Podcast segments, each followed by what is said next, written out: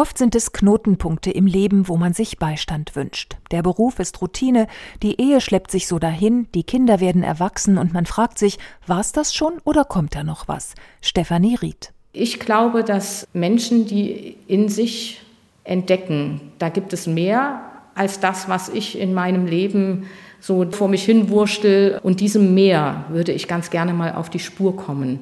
Und dieses Empfinden, das glaube ich, dass es Gott in uns grundgelegt hat. Stefanie Ried ist Theologin, Referentin des Generalvikars im Bistum Mainz. Daneben begleitet sie Menschen auf ihrem Weg. Man muss weder fromm noch kirchentreu sein, um sich spirituell auf die Suche zu machen. Es reicht die Sehnsucht und die Bereitschaft, sich auf einen Prozess einzulassen. Geistliche Begleitung heißt für mich, der Einzelne ist wertvoll vor Gott.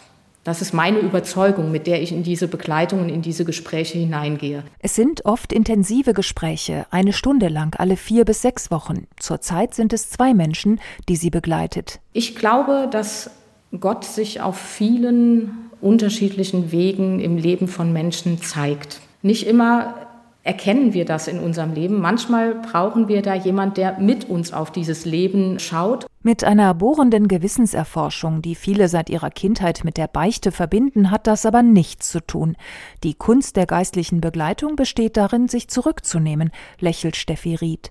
Sie strahlt Energie aus in ihrem roten Kleid. Menschen, die in einer vertrauensvollen Begleitung sind, nutzen die nicht, um am eigenen Leben vorbeizureden, sondern die machen das zum Thema, was in ihrem eigenen Leben dran ist. Marlene Wienans, selbst Theologin, lässt sich seit Jahren geistlich begleiten.